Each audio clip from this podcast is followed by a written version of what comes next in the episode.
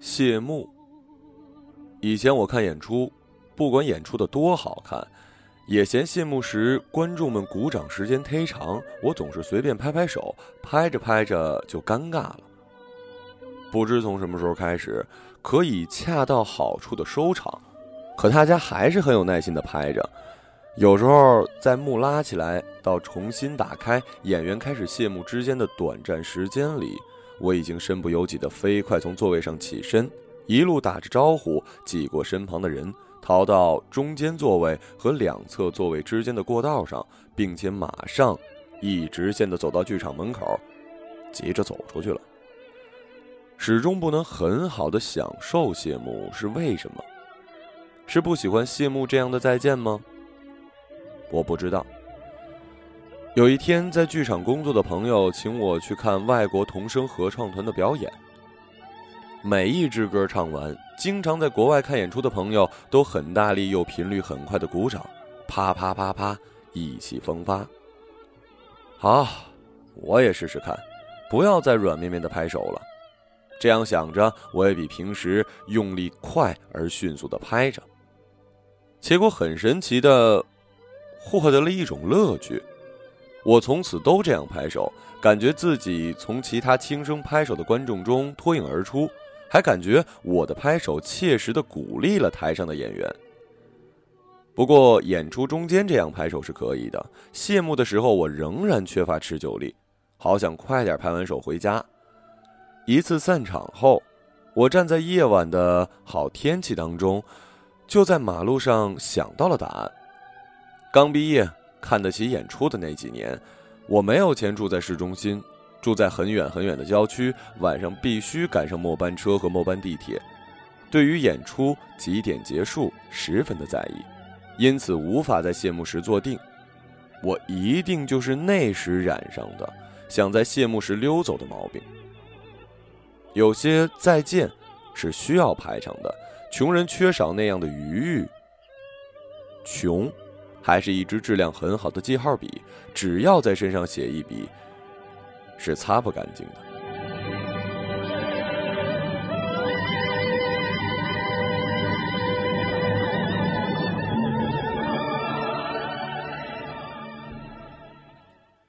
梦，做梦做到去世的外公，只有一次。我当时在一辆行驶的公交车上。不知为什么，走着走着走到了后门，一看已经有一个老人站在那儿了。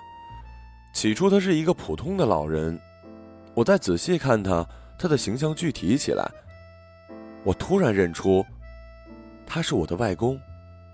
他像生前一样的瘦瘦小小，眼睛明亮的看着我，神情是温和的。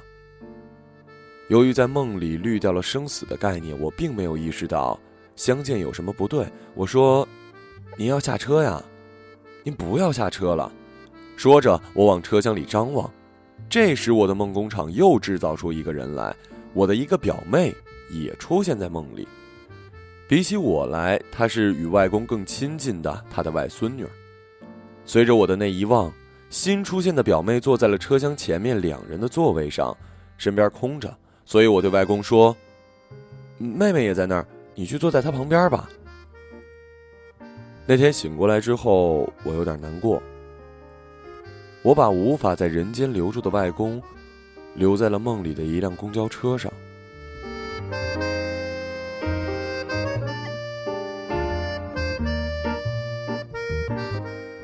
辞职。从面试开始，我就不喜欢那间公司，因此一入职，我就对朋友宣布，我待不长的。马上就找新工作。但是说完那话，竟然有八年一直待在那儿没动。在一间公司做久了，就好像是和老板结了婚，能走到一起，虽然不怎么喜欢，起初总是相互看不上。劳动和报酬，一方给予的，另一方愿意收，大概相称。时间长了，我们这一对儿越看对方越讨厌，劳资双方的感情破裂。像一块地壳，受到挤压后，一旦在某处断裂，绝对是拼不回去的。那一年的年初，遇到了一份新的工作，我打算走了。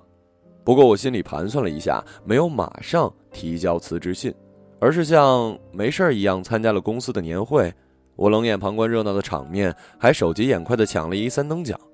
接着是团队游，我也参加了，享受着公司出钱订的机票和酒店，在外国玩了一圈，怀揣着一个同事都没告诉的秘密。每次目光接触老板，心里便说：“回去就和你分手。”真是有一点快意呀。结束了团队游，我就立刻辞职去了新的地方上班。后来我在马路上、在地铁上也会想，尽管从外表上看不出来，但肯定有许多人，在对另一些人谋划一次突袭的告别。他们就饱藏着那种心思，若无其事的走在路上。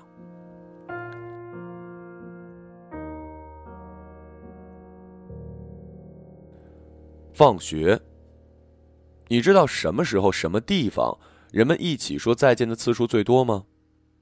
不是机场或者火车站，我认为是每周一至周五下午三点多钟，在学校附近。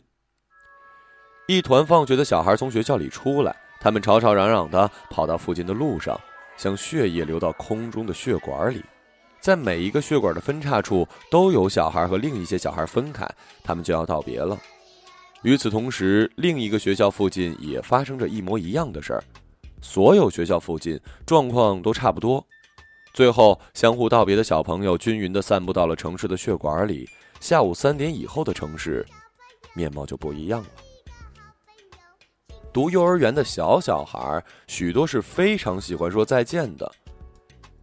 大概这是和他们最早学会的词语之一有关。他们学习的时候，往往伴随着挥手的动作，能够听指令的在适当的时候说出来，还会得到大人的赞扬。放学的幼儿园门口气氛真好，小孩会久久的喊一声好朋友的名字，喊一声再见，再喊一次名字，再喊一声再见，做成一个很厚的道别之声的汉堡包，直到实际上他们已经被各自的父母领开，分开了一百多米，还在热情的道别。能把再见喊得这么让人欢喜的世界上，也只有小孩了。我最喜欢路过的地方，其中之一就是下午放学的幼儿园门口，路过多少次，都不会厌的那种。